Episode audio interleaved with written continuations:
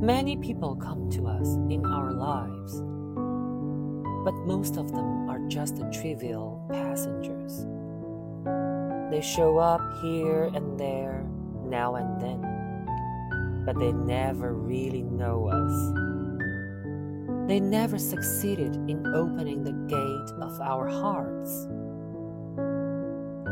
One's time is limited, and we should spend it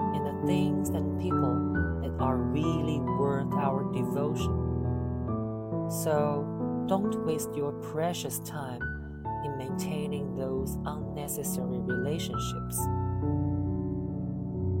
Find your own world, find your own happiness. Solitude will make your heart and mind stronger, and it will make you see the world more clearly it will make you see yourself more clearly.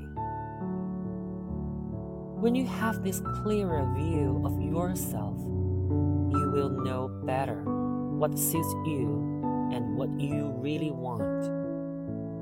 Then you have become a true warrior in this battlefield called life. You no longer need most of these faceless people you can be fine all by yourself.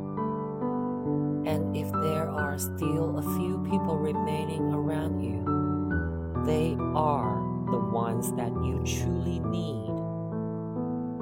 Cherish them. They deserve you.